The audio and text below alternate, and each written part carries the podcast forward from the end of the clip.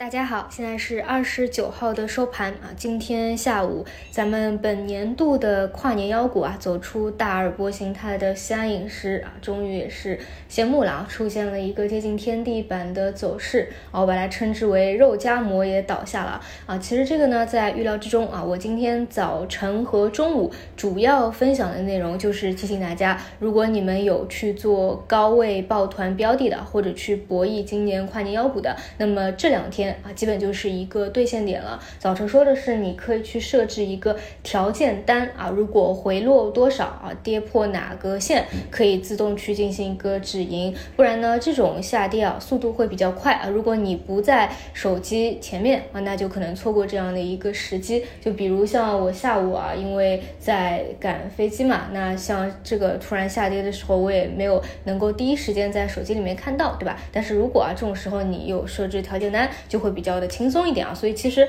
呃上班族他也可以做短线啊，但是必要的时候关键的节点你自己要设置一个单子啊，这样就可以摆脱双手了。然后呃主要是其实这个啊都是在预期中的，就很多人他会有一个误解嘛，说跨年妖股那是不是一定要跨到二零二三年去？不是的啊，跨年只是一个预期。如果你去看去年的九安或者再往前的狼资啊这种妖股等等，都是在呃年前的最后一天。或者倒数第二天啊，出现盘面的这样一个走势吧，再加上今天上午啊，其实分时图迟迟的没有办法封板啊，也是一个短期见顶的信号。再加上今天中午也传出来说有监管层面的因素啊，那会造成资金的一个松动啊。总之呢，走了一大波啊，非常妖的消费复苏的龙头啊，算是暂时告一个段落了。当然啊，今天整体偏低位的。啊，消费复苏、食品饮料啊，包括预制菜，还是有反复活跃的一个迹象在的啊。包括能够扛出分歧的，也许还能够走一波。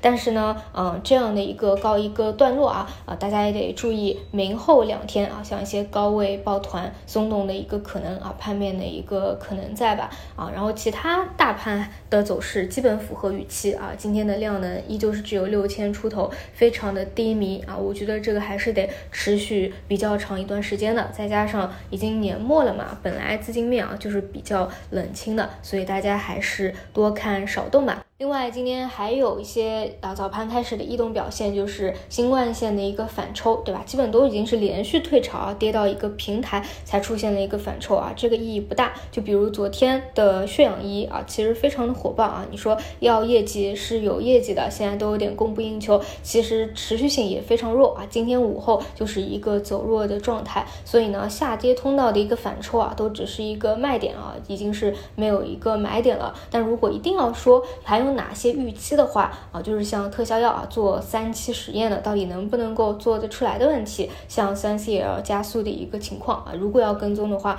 后面就是多去看啊这个实验数据的一些情况，好吧？以上就是今天的内容，一会儿也要轮到这个飞机了，那我们就明天早晨再聊。